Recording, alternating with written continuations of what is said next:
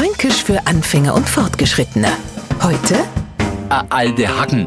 Klingt wie ein Runterwirtschaftsgartenwerkzeug, ist aber was ganz was anderes. Wenn jetzt ein Neuzugreister mit seinen Fränkischkenntnisse ein wenig geben will und uns erzählt, ja, Nürnberg ist ja bekannt als Stadt der Lebkuchen und sie dabei recht schlau vorkommt, no schauen wir nicht bloß ein wenig mitleidig oh, sondern machen auch darauf aufmerksam, na das ist doch a alte Hacken, weil damit hat er uns ja wirklich nichts Neues erzählt.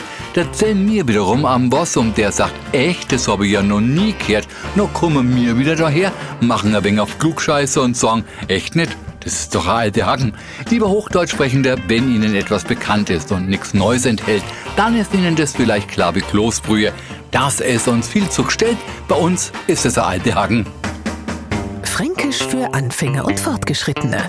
Täglich auf Radio F und als Podcast unter radiof.de.